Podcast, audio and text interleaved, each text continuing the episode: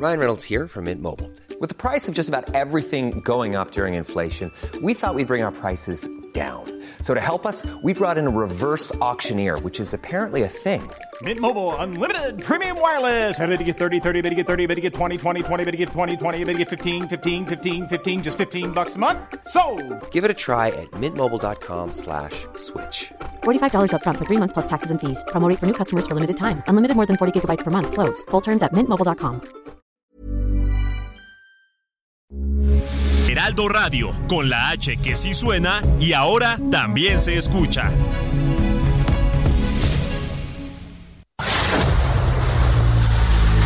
El dedo en la llaga.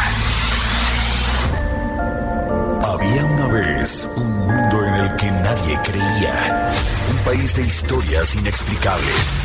Una nación con personajes asombrosos. Santo Tomás tenía razón. Hay que ver para creer. El México increíble. Las verdades que duelen. La voz de los que callan. El dedo en la llaga. Infórmate, diviértete, enójate y vuelve a empezar. El Heraldo Radio presenta El Dedo en la Llaga con Adriana Delgado. Pasó algún tiempo, poco menos de una hora y por debajo de la mesa. Tú te conto con mi bota. Fue más sencillo que hacer la tabla del uno y a la hora del desayuno.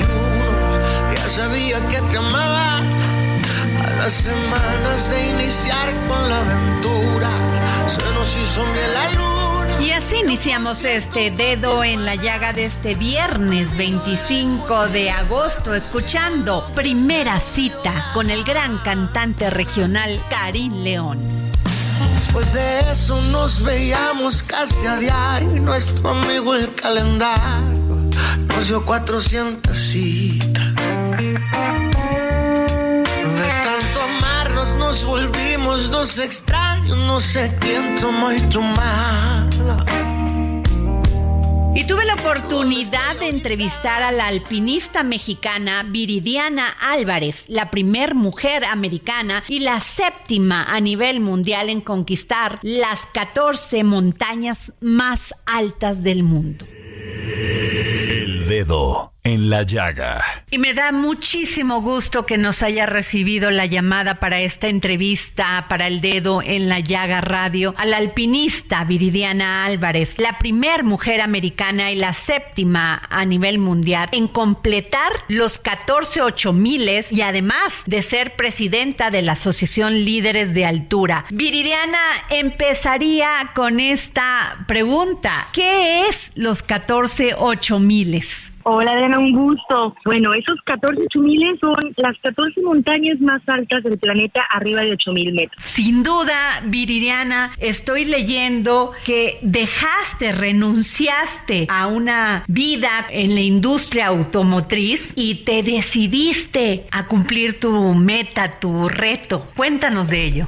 Sí, por uh, más de siete años estuve trabajando atrás de un escritorio, pues como persona normal, pensando que ese iba a ser mi camino, o al menos para el que me había preparado, hasta que por ahí en- a los 30 años se me topa mi primer montaña, que fue el Pico Orizaba, y es donde mi vida cambia en cuestión de, de meta, en donde en aquel punto más alto de México se me ocurre o me cuestiono cómo sería o cómo se vería desde la cima del punto más alto del planeta, que es el Everest. Pero además, cuéntame en qué momento primero decides ir a escalar el pico de Orizaba y en qué momento tomas la decisión de dejar todo y cumplir tu sueño. Eh, Mi historia es muy atípica en cuestión como de cómo inició, iniciando con el deporte a los 27 años con una carrera de 10 kilómetros y ahí es como abrir una puerta en el mundo del deporte de competencias. Me interesé mucho por los maratones, los triatlones y, y es en ese inter de estar incursionando en diferentes deportes que uno de ellos fue la bici de montaña, que yo creo que fue la primera actividad que hice donde conjugué el deporte deporte con la naturaleza. Y me encantó y ahí conocí amigos que subían las montañas más altas de México y yo veía sus fotografías y me llamaba mucho la atención. Había como un deseo, un interés de saber qué más pasaba en ese mundo totalmente desconocido porque pues yo de Aguascalientes, eh, donde en ese entonces no había ningún referente ni tampoco tenemos esas grandes montañas. Y así es como empieza mi historia en una invitación que me hacen estos amigos ese mismo día para ir al Pico Orizaba. Y el momento como de dejar todo un lado, yo creo que fue, no, no es como una un solo momento, creo que fueron muchas decisiones y muchos años los que tuvieron que pasar para decir, ok, renuncié a varios trabajos, pero con la idea de ir a Everest y regresar y, seguir con esa vida normal. Entonces eh, fue poco a poco como darle más peso a esa voz interna y ese deseo y ese anhelo. Qué emoción y qué orgullo. Déjame preguntarte, cuando cumples el primer objetivo, el pico de Orizaba, lo logras no solamente es un gran esfuerzo físico, sino un gran esfuerzo emocional. Platícame de ello fue como una gran, para mí en ese momento cuando me hace la invitación era salir esa misma noche que viajábamos desde Aguascalientes hacia Puebla en una camioneta que se rentaba y pues no tenía nada del equipo ni nada de, de lo que se ocupaba. Estaba entrenando para un tractor, entonces la parte del acondicionamiento ahí estaba, ya lo tenía, pero total desconocimiento de qué sucedía ahí o, o qué se ocupaba. Y al ver esa fotografía me psicologizaba, recuerdo pues eh, traigo todo prestado, rentado y, y fue como muy improvisado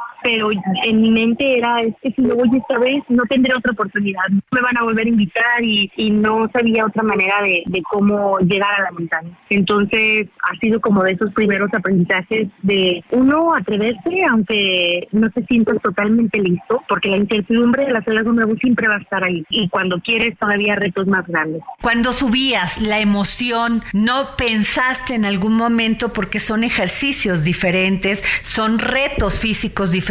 ¿No pensaste, ya no quiero seguir y tengo que terminar esto? Esa parte que le sucede mucho a los deportistas de alto nivel. Total, yo creo que en cada montaña me ha sucedido, ¿no? Ese pensamiento que te cruza en la mente y más cuando estás cansada, cuando el cuerpo ya está de alguna manera sufriendo fatigado, el decir, ya no puedo, eh, hasta aquí. Pero bueno, esa es como esa lucha también que se tiene que hacer para poder llevar el cuerpo al límite. Y recuerdo que el pico Orizaba fue de esa primera experiencia de, estar con las piernas temblando, pero recuerdo al llegar a la cima como a, ese cráter tan precioso que tiene el, pico Orizaba y decir, wow, o sea, y cómo tener una sonrisa en la cara cuando las piernas estaban temblando, ¿no? Era como esa incongruencia, pero bueno, es como ya sentir esa gratificación y todo aquello que regala la, esa magia de la montaña, que ha valido la pena para poder seguir esforzándome y retándome en más montañas. Claro, me imagino que cumpliste ese reto e inmediatamente vino a tu cabeza, vamos por el segundo, por el tercero, por el cuarto. Sí, todavía estando en la cima de Pico, decía, wow, que así se ve desde lo más alto de México, ¿cómo se verá desde lo más alto del planeta,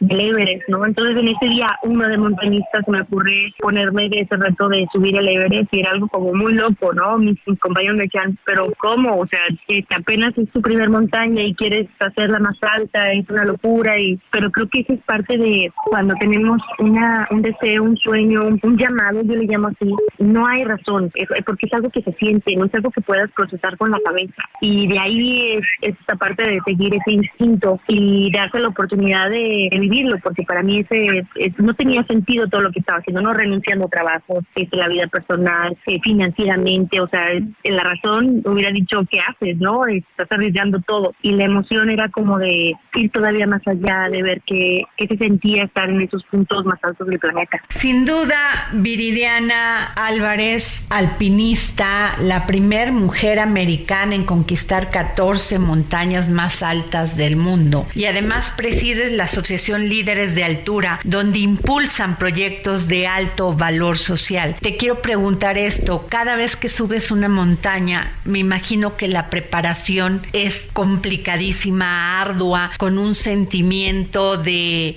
yo voy a poder. Sí, y, y esa preparación, parte física y la parte mental, ¿no? Donde entran todas esas frases, lemas, mantras o historias que me tengo que contar para poder estar en esos lugares tan complicados o tan inhóspitos. Y yo creo que es una de las preparaciones más difíciles, las de la mente, las de creerte que puedes llegar tan alto como te propongas y prepararse, obviamente, ¿no? No nada más es visualizarlo, sino también hay que eh, tener acciones que vayan congruentes con esos pensamientos. Entrevistamos aquí a Marielle Howley, la gran nadadora de mares abiertos, y me decía, no sabes cuántos pensamientos se me vienen de repente y en cada abrazada los tengo que ir dejando. ¿Tú qué vas dejando, Viridiana? Mariela la admiro muchísimo y he tenido varias ocasiones de platicar con ella y siempre le aprendo algo. Y aunque sean disciplinas diferentes, es esta, pues lo que coincidimos en que esos pensamientos son tan importantes como la preparación de los músculos, la preparación física. Y bueno, ¿qué me tengo que decir y qué tengo que dejar atrás? Son muchas cosas, ¿no? Yo desde un inicio eh, nadé contracorriente con, con, uh, con mis circunstancias. Empecé a los 30 años, donde no tenía un coach o, o alguien que me estuviera diciendo cómo hacerle, en una ciudad donde no había esas montañas para yo poder entrenar adecuadamente o en altura. Entonces, pues eh, fue como, en lugar de enfocarme en eso, enfocarme en lo que sí tenía. Y tenía esa capacidad de decir, ok, a ver, pues si no puedo entrenar a altura, ¿cómo puedo entrenar? Porque entrenaba en un cerrito pequeño en mi ciudad, que lo tenía que subir y bajar varias veces con peso en la mochila y decía, esto es suficiente, ¿no? Y lo voy a intentar y si no puedo llegar a la cima, al menos lo voy a intentar. Entonces fue como en base a mis circunstancias yo crear esas historias o esas frases, eh, esas herramientas que me faltaban para poder, eh, como cualquier persona con todas las facilidades, poder estar en esos lugares. Mi querida Viridiana Álvarez, eres un orgullo de México. ¿Qué le podrías decir a todas aquellas niñas que eh, sueñan con ser alpinistas? También a todas aquellas mujeres que piensan que a veces ya es muy tarde para cumplir sus sueños. ¿Qué les dirías a la mujer mexicana que a veces nos estancamos en una pequeña bardita y tú has subido montañas? Les diría que el, fracaso es, no intentarlo, no es no llegar. El fracaso es no intentarlo. Que se den la oportunidad de, de ir por ese, ese sueño o esa meta, que vale la pena arriesgarlo, arriesgar todo por tener esa sensación de realización y de seguir ese propósito de vida que cada uno de nosotros tenemos. Y para las niñas que empiecen a, a soñar con eso así con esos juegos que los niños acostumbran mucho de decir, sí, aunque sea yo voy a volar y yo voy a, esa es una preparación para decir, a ver, yo puedo llegar tan alto como eh, me lo proponga, porque si nosotros no creemos que lo podemos lograr, nadie más va a hacer algo por nuestros sueños. Entonces, desde ahí, tener esa confianza, crearla y tener ese, eh, pues todas las herramientas de los valores de la disciplina, la perseverancia, que también son parte importante para poder llegar a donde queramos llegar. Te agradezco gracias. Viridiana Álvarez, gran alpinista, eres un orgullo para México y gracias por estas palabras para el dedo en la llaga del Heraldo Radio, del Heraldo Media Group. Muchísimas gracias, les mando un abrazo con muchísimo cariño. Gracias. El dedo en la llaga. Y desde Argentina y en exclusiva para el dedo en la llaga, el gran escritor y filósofo Hernán Melana, que hoy nos habla sobre curiosidades de nuestro calendario. Filosofía, psicología, historias con Hernán Melana. Hola Adriana y oyentes del dedo en la llaga, bienvenidos a otro episodio de Filosofía, Psicología, Historias. Hoy vamos a hablar del origen de nuestro calendario, que es un origen astronómico y que es una curiosidad en el sentido en que es la misma iglesia la que lo impone, en un momento en donde estaba negando a la astronomía moderna. Es decir, la misma iglesia que habría de silenciar a Galileo, que había combatido a Copérnico y que había mandado a la hoguera a Giordano Bruno, se basaba en la astronomía moderna para reformar el calendario. Es decir, que la iglesia fue víctima de una paradoja. Pero ¿cómo fue esta reforma del calendario? El calendario anterior era el calendario juliano que había hecho César en el año 46 a.C. a través de una revisión de Sosígenes, que había calculado el año con un exceso de 11 minutos y 14 segundos. ¿Qué quiere decir esto? Que el año duraba 365 días, 11 minutos y 14 segundos. Como consecuencia de esto, hacia el año 1577, el calendario juliano estaba retrasado unos 12 días, porque si uno sumaba en el 1577 esos 11 minutos y 14 segundos, daba un desfasaje de 12 días, con lo cual había un retraso respecto de las estaciones y sobre todo de las fiestas eclesiásticas que caían fuera de la época para la que habían sido proyectadas. Y varias veces se había querido reformar el calendario posteriormente a Julio César, lo habían querido hacer Clemente VI, Sixto IV y León X, pero no tenían el suficiente conocimiento astronómico. Y así fue que en el 1576 se le presentó al Papa Gregorio, Gregorio XIII, un calendario revisado que había realizado el astrónomo Luigi Giglio. Así que el Papa lo sometió a una comisión de teólogos, científicos, matemáticos y astrónomos y finalmente decidió que ese era el calendario correcto.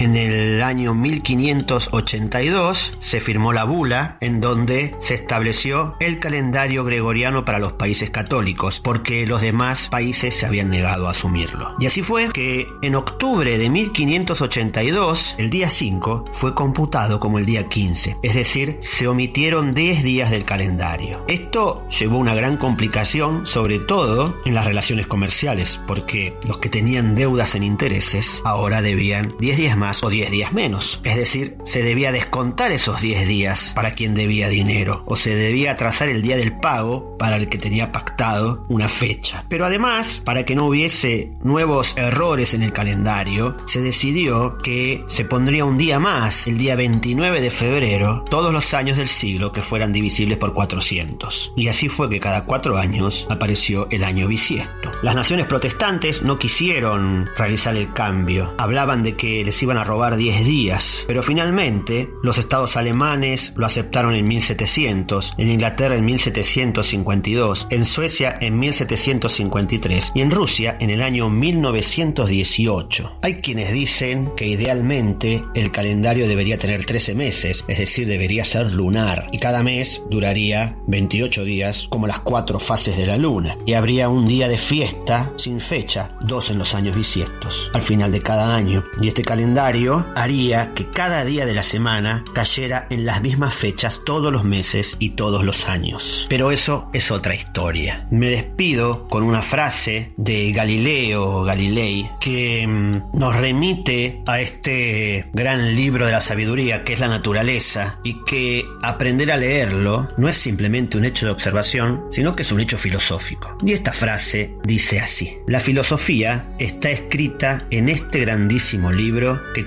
continuamente está abierto a nosotros, el universo, pero no se puede entender si no se aprende la lengua y los caracteres con los que está escrito. Gracias Adriana, gracias oyentes del dedo en la llaga. Si quieren escuchar más episodios de filosofía, psicología, historias, pueden buscarlo en las redes sociales, Spotify, YouTube, Apple Podcast, etc. Soy Hernán Melana y espero volver a encontrarlos la semana que viene. Viernes, viernes, viernes del historiador Ignacio Anaya, que hoy en sus cápsulas del pasado nos habla sobre el primer presidente. Cápsulas del pasado con el historiador Ignacio Anaya. Hola Adriana, hola amigas y amigos del Dedo de Nayaga y esta es mi cápsula del pasado. El 25 de agosto de 1843, Guadalupe Victoria fue declarado por el Congreso como benemérito de la patria, entrando de esta manera al panteón de varios personajes destacados de la historia nacional. Pero ¿qué hay detrás de la vida de quien fue el primer presidente de México? José Miguel Ramón Adauto Fernández Félix, más conocido como Guadalupe Victoria, nació en la villa de Tamazula, Durango, el 29 de septiembre de 17 1786. Quedó huérfano desde niño y fue criado por su tío, el cura de Tamazula, quien le inculcó valores y le brindó su primera educación en un entorno lleno de privaciones. Más tarde se trasladó a la Ciudad de México, donde ingresó al Colegio de San Ildefonso para estudiar Derecho. Sin embargo, los vientos de cambio soplaban con fuerza. La causa independentista tocó su corazón y dejó los pasillos del colegio para unirse al ejército insurgente de Morelos en 1811. Por su valentía, rápidamente ascendió en las filas insurgentes se ganó el respeto de Morelos. De hecho,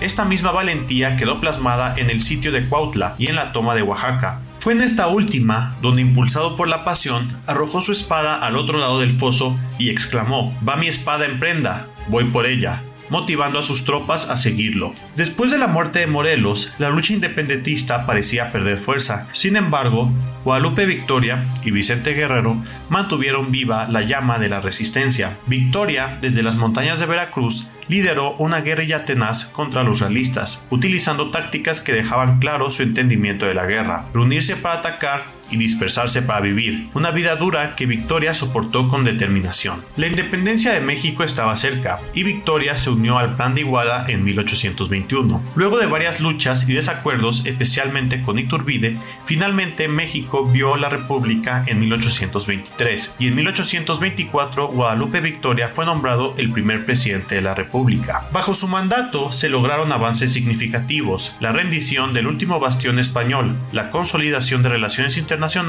y la centralización de la hacienda pública, entre otros. Su gobierno también celebró por primera vez el grito de Dolores, según algunas fuentes. Sin embargo, no todo fue fácil para Victoria. Enfrentó desafíos económicos, presiones políticas y amenazas externas. Sin embargo, se mantuvo firme, guiado por su deseo de ver a México prosperar. Finalmente, después de terminar su mandato en 1829, se retiró a su hacienda, aunque no se desvinculó completamente de la política. Fue senador y comandante durante la Guerra de los Pasteles, pero siempre será recordado como el primer presidente de México. Espero que les haya gustado este episodio y recuerden escucharnos cada semana. Muchas gracias y hasta la próxima.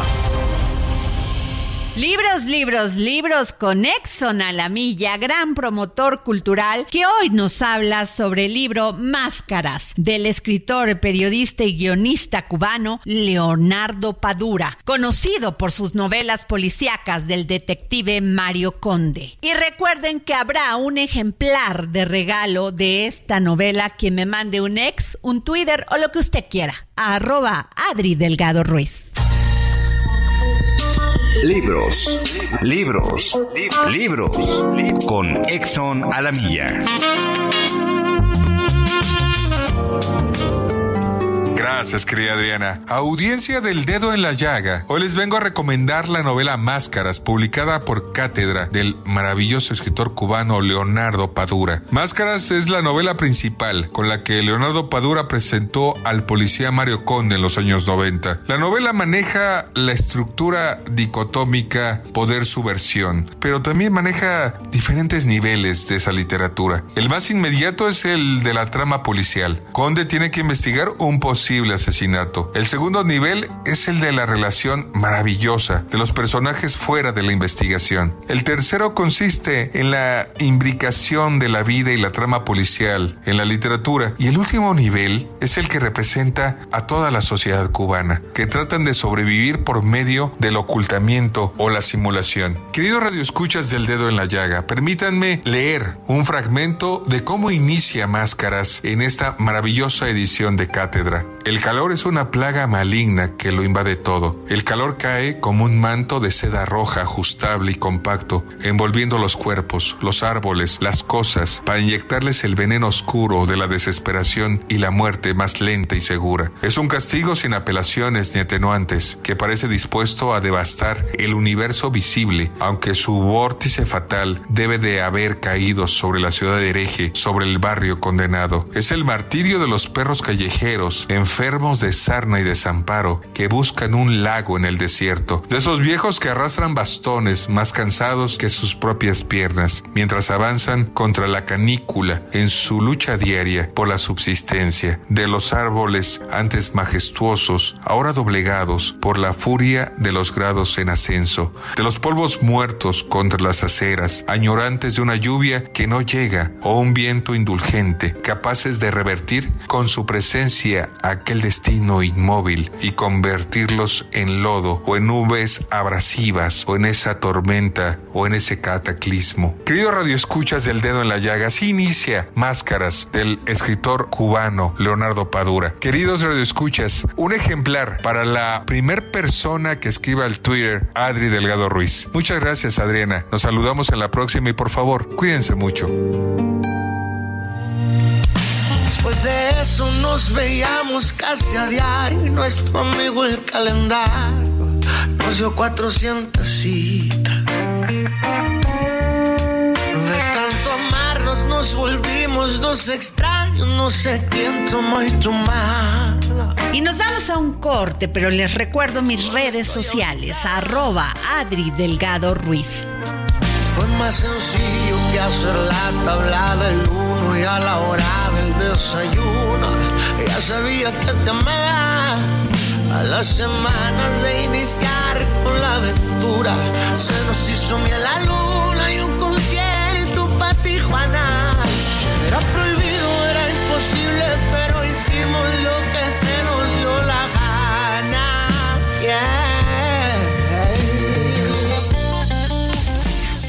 Sigue a Adriana Delgado en su cuenta de Twitter. Arroba Adri Delgado Ruiz. Además, te invitamos a enviar tus opiniones y comentarios en texto o por mensaje de audio a través de WhatsApp al 55 2544 3334. Y si quieres escuchar El Dedo en la Llaga de El Heraldo Radio, en cualquier momento y donde quiera que te encuentres, descarga el podcast disponible en Spotify y iTunes.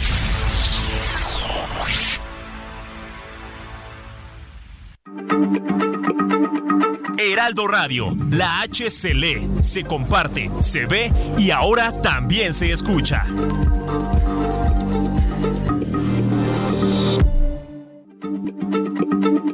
Heraldo Radio, la H. Say hello to a new era of mental health care. Cerebral is here to help you achieve your mental wellness goals with professional therapy and medication management support. 100% online. You'll experience the all new Cerebral Way, an innovative approach to mental wellness designed around you. You'll get a personalized treatment plan from a therapist, prescriber, or both in a safe and judgment free space. Your cerebral therapist or prescriber will outline a customized plan with clear milestones along the way so you can get to feeling your best. With Cerebral, you're not alone in your mental health journey. We're here to empower you to live a fulfilling life. So take that first step towards a brighter future and sign up today at cerebral.com slash podcast and use code ACAST to get 15% off your first month. Offer only valid on monthly plans. Other exclusions may apply. Offer ends July 31st, 2024. See site for details. Se lee, se comparte, se ve y ahora también se escucha.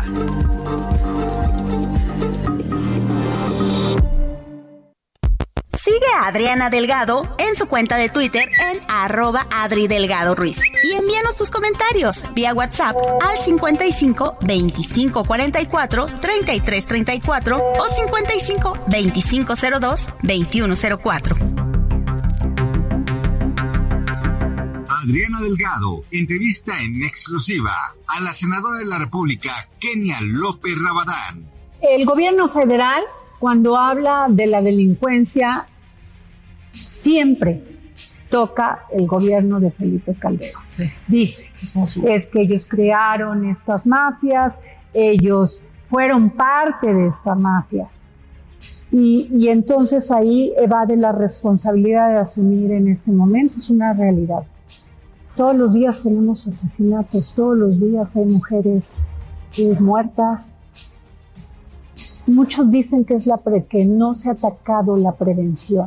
En una ciudad como esta, quien quiere ser, quien quiera ser jefa de gobierno, jefe de gobierno, tiene que asumir la responsabilidad de combatir la delincuencia. ¿Qué les dices tú? Claro, primero que nada decirte, lo he dicho públicamente y hoy lo reitero aquí en tu programa, voy a ser jefa de gobierno porque ya la Ciudad de México merece una jefa de gobierno honesta, una jefa de gobierno que trabaje, una jefa de gobierno cuya única prioridad sean los capitalinos y no la siguiente campaña. Por supuesto que aquí en la Ciudad de México hay tres grandes prioridades, Adriana. La primera, es la inseguridad que se está viviendo. Es terrible. Se suben a un camión, asaltan a 40 personas en el transporte público y ¿sabes cuántas denuncian? Ninguna. Porque ¿de qué sirve ir a denunciar si nunca van a detener al señor que se llevó tu reloj, tu pulsera, tu cadenita, tus aretes, tu bolso?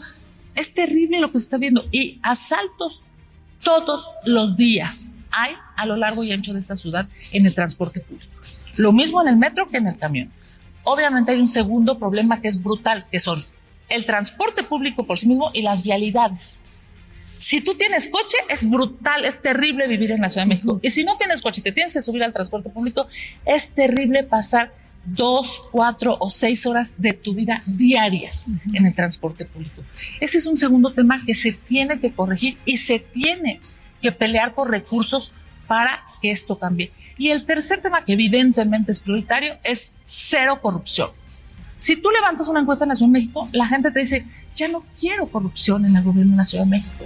Jueves, 10.30 de la noche, El de una llaga, Grano Televisión.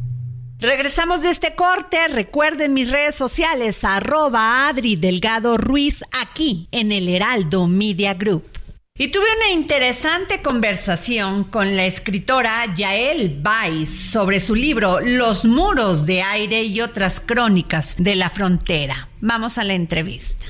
El dedo en la llaga. Le agradezco a Yael Weiss, gran escritora, que nos haya tomado la llamada para el dedo en la llaga, porque su libro, Los muros de aire y otras crónicas de la frontera, donde nos habla de lo que viven miles de migrantes centroamericanos en cinco ciudades fronterizas del país, en Ciudad Hidalgo, Ciudad Juárez, Tenosique, Tijuana y Reynosa. Yael Weiss, debe haber sido duro poder hacer estas crónicas, reflejar lo que ya de por sí es inhumano, esta vida, estos momentos, este deseo por tener una vida mejor de todos los inmigrantes centroamericanos. Adriana, pues sí, como lo planteas, primero que nada, muchísimas gracias por esta invitación, por esta magnífica apertura e introducción tan generosa. Eh, sí es difícil, pero a veces es muchísimo más difícil quedarse lejos de los temas o de las situaciones que nos parecen injustas y nos angustian. El tema es difícil, la situación de las personas es difícil, pero en cierto modo ir al encuentro de esas personas, volverlas realidad, poder entablar el diálogo, poder escucharlas, poder comprenderlas, creo que lo vuelve de algo doloroso pero lejano a algo doloroso pero humano con lo humano podemos dialogar, digamos, ¿sabes? Podemos, no, no, es, no es algo que simplemente nos deja con la boca callada y nos corta las manos, que es lo que pasa muchísimo con este tema, que no tiene solución. Yo creo que nadie tiene la solución perfecta para este, este problema de migración actual y eh, en algún momento pues lo que dan ganas es ir a buscar problemas que sí podemos solucionar, ¿verdad? No, no quedarse ante algo eh, con las sin manos, sin ideas, sin acciones, sin nada que pueda solucionar las cosas. Entonces, eh, creo que lo que puede hacer un escritor, lo que pueden hacer también los periodistas, es acercarse y entablar diálogo con esa cosa ¿no? De tantas cabezas, de tantas facetas que no se puede comprender, que tiene una solución difícil, que va caso por caso. En fin, tratar de, no tanto de desenmarañar, pero sí desenmarañar, trabajar el tema, ¿sabes? Este, con las personas, convivir, digamos, con eso y a través de la escritura, pues intentar que las demás personas que no tienen ahorita la oportunidad de ir al encuentro de los migrantes o de establecer relaciones de proximidad con la migración, puedan también compenetrarse con las personas que están pasando por ahí, con la situación que están viviendo, con el contexto y con todo lo que está sucediendo. Yael Weiss, gran escritora, yo te quiero preguntar esto. Los gobiernos de México y Centroamérica asumen la migración ya no en el esquema de estos seres humanos que huyen de la violencia, huyen de la delincuencia, huyen de la situación económica de sus países. Malos gobiernos genera que la migración pues haya aumentado hasta en un 123%. Ante esta indolencia de estos gobiernos, bien dices tú, queda el trabajo de los periodistas. Pero es un trabajo muy duro, es un trabajo como tú lo haces con crónicas, donde ves a mujeres con niños, mujeres que muchas veces son violadas en el camino, niños que los coopta el crimen organizado para ser parte de sus ejércitos, personas que desaparecen, ya ni siquiera son número, simplemente ya no cuentan. ¿Cuál fue tu experiencia, no solamente emocional, sino profesional? De los problemas de estudiar la migración, y en eso los periodistas estarán de acuerdo conmigo, es que las reglas están cambiando en permanencia. Es muy difícil saber dónde estamos situados, cambian por regiones, de repente cambia de ahorita sí se puede pasar, ahorita no se puede pasar, ahorita se necesita este documento, bueno, ya se necesita otro, ahora el encargado es este, olor es aquel. O sea, el panorama es tan inestable como la migración misma. Entonces, eso ya de entrada es una primera dificultad. Entonces, más allá de, tratar de, de, de comprender a los gobiernos y a las instituciones, instituciones, lo que, a lo que yo voy es a, a, comprender la gente. Huyen, sí, pero también en cierto modo son expulsados. O sea, hay situaciones que expulsan a la gente. Pero a mí lo que me sorprende al hablar con ellos al convivir con ellos y al escuchar sus historias es que estas personas traen muchísima esperanza con ellos. Son los más valientes, son los que se arrojan y dicen, voy a trabajar a otro país, voy a buscar una mejor vida para mis hijos, voy a, y están listos a enfrentar todos los peligros. Ya él, pues yo te agradezco, la verdad hay que leer tu libro, Los muros de aire y crónicas de la frontera, porque sin duda nos hablas con todo esto que has percibido como escritora, lo has visto sobre esto tan duro que es la migración de los países, no solamente centroamericanos, sino también de nosotros, los mexicanos, hacia Estados Unidos. Muchísimas gracias, Yael Weiss. Espero estar en comunicación pronto. Muchas gracias. Claro que sí, gracias.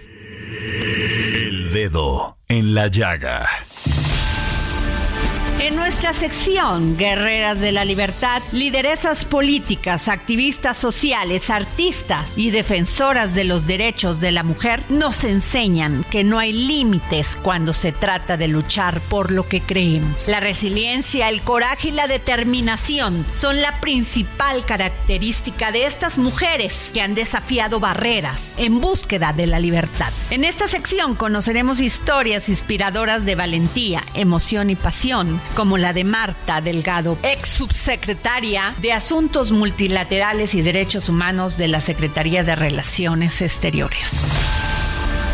Fíjate que cuando yo no tenía hijos era activista y también fui funcionaria pública anterior a eso. Y después cuando ya tuve mi bebita, eh, la sociedad civil siempre fue muy compatible con pues la posibilidad de poder yo estar con ella y hasta que tuvo tres años fue cuando entré de diputada independiente en la Asamblea Legislativa de la Ciudad de México. Eh, al principio me costó mucho trabajo porque pues tenía una gran responsabilidad con mi familia, pero al mismo tiempo también estaba incursionando en un rol político de, como legisladora, que aunque la verdad es que tú manejas tus tiempos más o menos eh, holgadamente en las legislaturas siendo diputados, pues yo tenía un compromiso muy grande porque era la única diputada independiente. Entonces sí me absorbió, me llegó a absorber muchísimo el trabajo legislativo y me costó un poco de trabajo el poder dar al tiempo eh, a cada cosa y poder organizar una vida balanceada en el sentido familiar y profesional. En toda nuestra trayectoria, eh, pues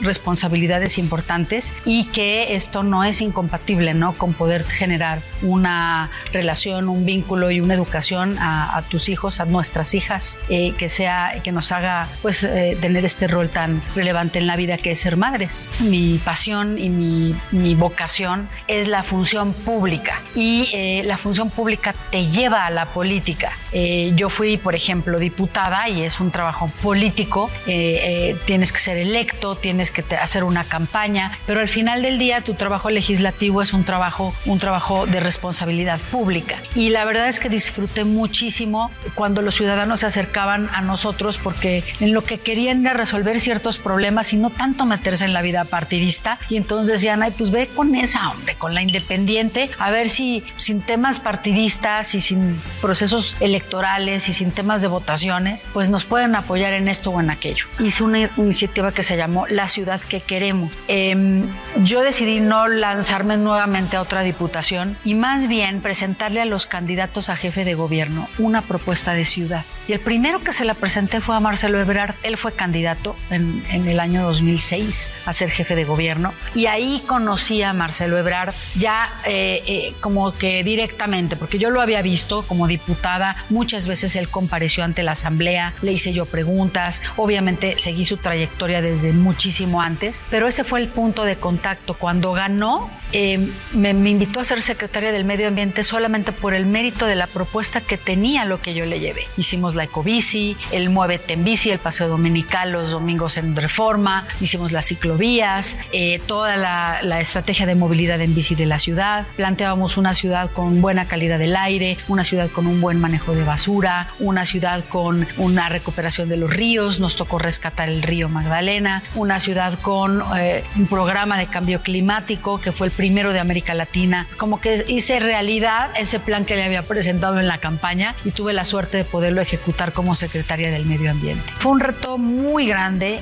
principalmente porque nunca lo habíamos hecho. Tener el mandato del presidente de buscar y conseguir las vacunas para 127 millones de mexicanos. Y la cantidad sí es importante porque muchas veces nos compararon con países que tienen 5 millones o 10 o 16 millones como Chile de habitantes. Dicen, en Chile ya llevan, pues sí, pero en Chile tienen muchísimos menos habitantes que México. 127 millones de habitantes, dos vacunas por cabeza era un desafío mayor para mí ha sido esa la verdad de la responsabilidad más grande de, de, toda mi trayectoria y chistosamente no tenía nada que ver ni con mi background o mi antecedente como ambientalista, como feminista, eh, como sociedad civil, como persona que trabaja en las ciudades. Tengo muchas áreas de expertise, pero vino por el área de salud, un área que yo desconocía completamente y que tuve que aprender y que tuve que estudiar y volverme también eh, muy, muy apta para negociar los contratos para México. Y hoy Beatriz Jiménez y su sección Ingeniería Rosa que hoy nos habla sobre cómo mantener en buenas condiciones la batería de tu auto. Adri, muy buenas tardes. ¿Cómo estás? Qué gusto saludarte a ti y a toda tu audiencia del dedo en la llaga. Como siempre, es un gusto compartir con todos ustedes información importante sobre su auto. Recuerden, yo soy Beatriz de Ingeniería Rosa y hoy quiero meter el acelerador para platicarles de un componente que casi no le hacemos caso hasta que nos deja tirados.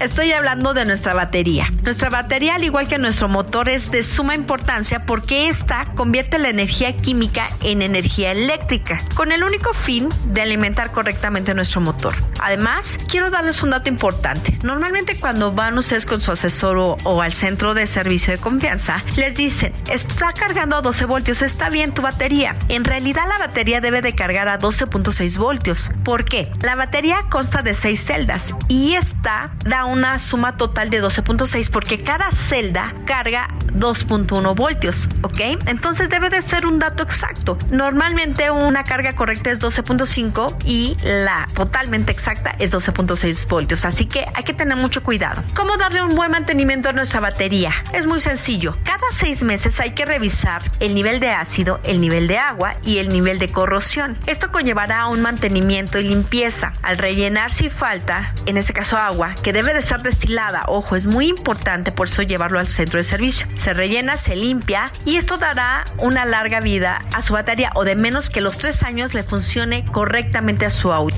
Otro dato importante es que no sobrecarguen el sistema, es decir, si ustedes conectan cargadores o algún otro componente y no lo ocupan, desconéctenlo porque está jalando esa carga y entonces resta vida a su batería. Muy importante cuando hagan adaptaciones de audio, inclusive de cámaras, que vayan con un especialista porque si no van a tomar líneas y las líneas son meramente cables que si los conectan mal o hacen una mala alimentación pues van a darle una mala vida a su batería. Y no nada más a ella, sino a componentes electrónicos. Como siempre, es un gusto compartir con todos ustedes información importante para su auto. Recuerden, en Ingeniería Rosa estamos preparados y listos para darle el mejor mantenimiento a su batería. Que tengan excelente tarde.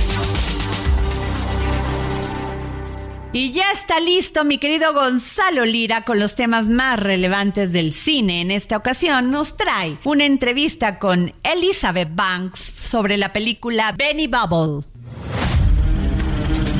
Es tiempo del séptimo arte. Películas, cortometrajes, series, documentales y excelente música. Con Gonzalo Lira. Hola, ¿qué tal Adri? Muy buenas tardes. Un saludo a ti y a toda la gente que nos escucha por aquí por el dedo en la llaga. Soy Gonzalo Lira. Llegó el viernes y como todos los viernes llegó el momento de hablar de nuestras recomendaciones para el fin de semana. Me encuentran en redes como arroba gonis, G-O-N-Y-Z. Si esta recomendación les gusta o si quieren alguna más, ya saben, me pueden contactar por ahí. Pero vámonos con el estreno y la recomendación de esta semana. ¿Por qué? Porque ya llegó a la plataforma de Apple TV Plus la película de Beanie Bubble, que sería algo así como la burbuja de los muñecos Beanies. Si ustedes vivieron en los años 90, seguramente recuerdan que se pusieron muy de moda unos muñequitos de peluche rellenos de bolitas de plástico. Estos eran los Beanie Babies. Y Ty Warner, que fue el creador, entre comillas, de estos muñecos, se volvió multimillonario. Y obviamente, como pasa con muchas de estas historias, perdió completamente el piso. Pues The Beanie Bubble nos cuenta la historia de ese fenómeno, nos va a hablar también de Ty Warner, pero el giro y lo interesante de esta película es que en realidad nos va a mostrar como la grandeza detrás de esta empresa y detrás de la marca, que recuerden los, los muñecos Beanie traían incluso una etiqueta donde venía el nombre de Ty Warner, eh, pues en realidad dependían de tres mujeres alrededor de la vida de este personaje. Una de sus ex esposas con quien eh, inició este negocio y a quien nunca le dio crédito, que es interpretada por Elizabeth Banks y con quien tuvimos la oportunidad de platicar y esto fue lo que me dijo sobre la importancia de hablar de esta historia, pero en particular desde el ángulo desde el cual está contada. Vamos a escucharla. You know, I think we have a tendency to elevate these mythological male figures across all of society. So whether we're talking about, you know, uh, presidents or CEOs of companies or founders, innovators, you name it, you know, pr- uh, the clergy, you know, th- there's a sense that the world was created for men and that they're the winners and that women are almost always these sort of secondary or supporting characters. And I really love that this flipped that story a little bit on its head. It really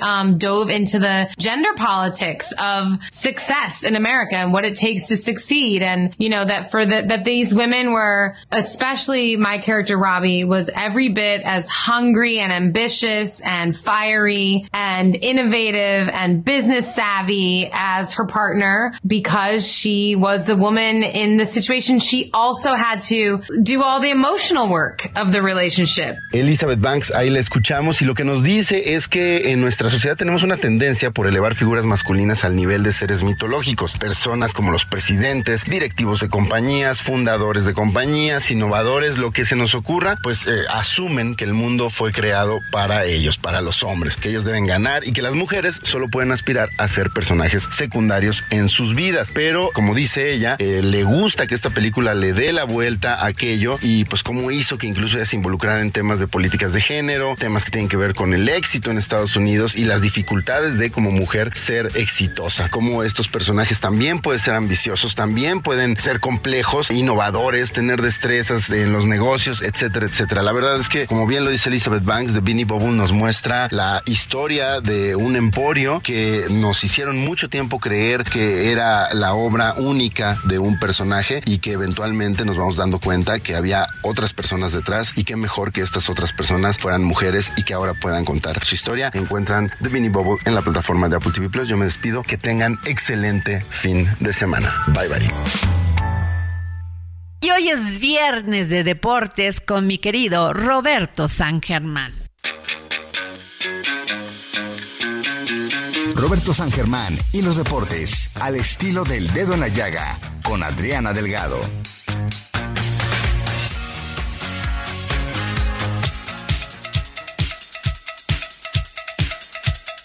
Buenas tardes Adriana, buenas tardes a toda la gente que nos sintoniza y comencemos con la situación de la selección española femenil que fue campeona del mundo. Deberíamos estar hablando de ellas y no de él.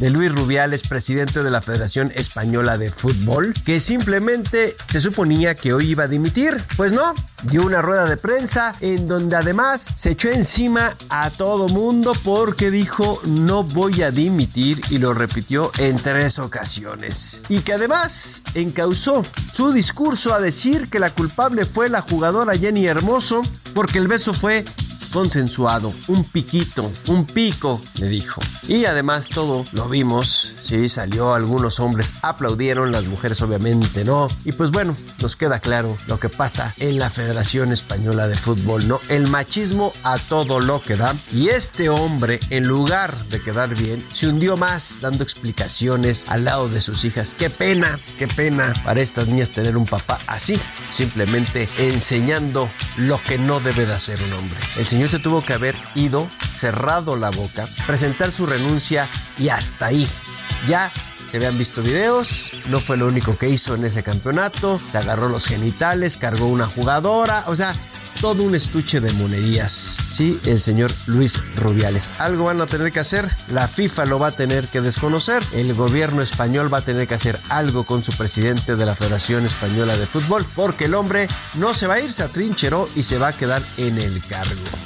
Así que, pues lástima, lástima, lástima que hablemos más de Luis Rubiales que de la selección española que es la campeona actual del Mundial. Así que, pues así se las gastan algunos personajes y mal, y mal los que estén apoyando a esta causa. Por eso están tan enojadas las mujeres y tienen toda la razón. Este hombre se tuvo que haber ido el día de hoy. Pero bueno, dejemos ese tema y vayamos al Gran Premio de Países Bajos donde regresa Checo Pérez a la actividad. En la primera práctica del día le fue bien, quedó en cuarto lugar. El primero fue Max Verstappen que sigue volando con su auto. La verdad es una maravilla el neerlandés que lo hace todo muy bien conoce perfecto el auto, ya lo dijo Checo en algunas entrevistas y pues esperemos que Checo así como cerró parte de la temporada antes del parón de agosto, pues regrese con un triunfo o por lo menos esté en el podio acompañando a su coequipero Max Verstappen. Es lo que tenemos este fin para lo que será la Fórmula 1. Gracias Adriana, que pase un buen fin de semana. Igual nuestros escuchas, yo soy Roberto San Germán.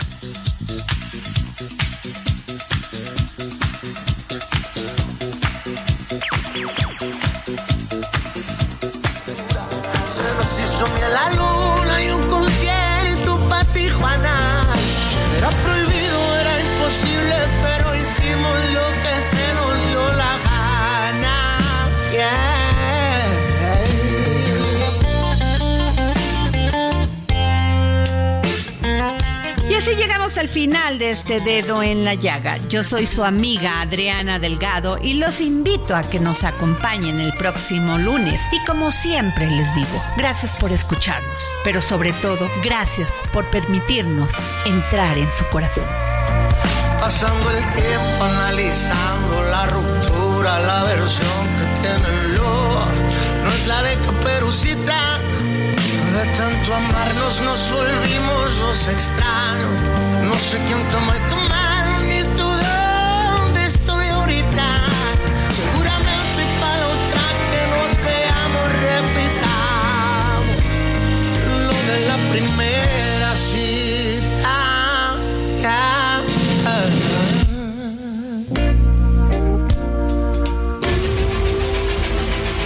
El Heraldo Radio presentó El Dedo en la Llaga con Adriana Delgado.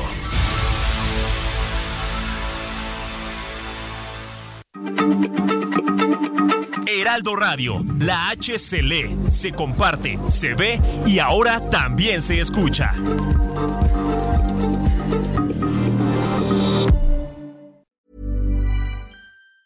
Tired of ads barging into your favorite news podcasts?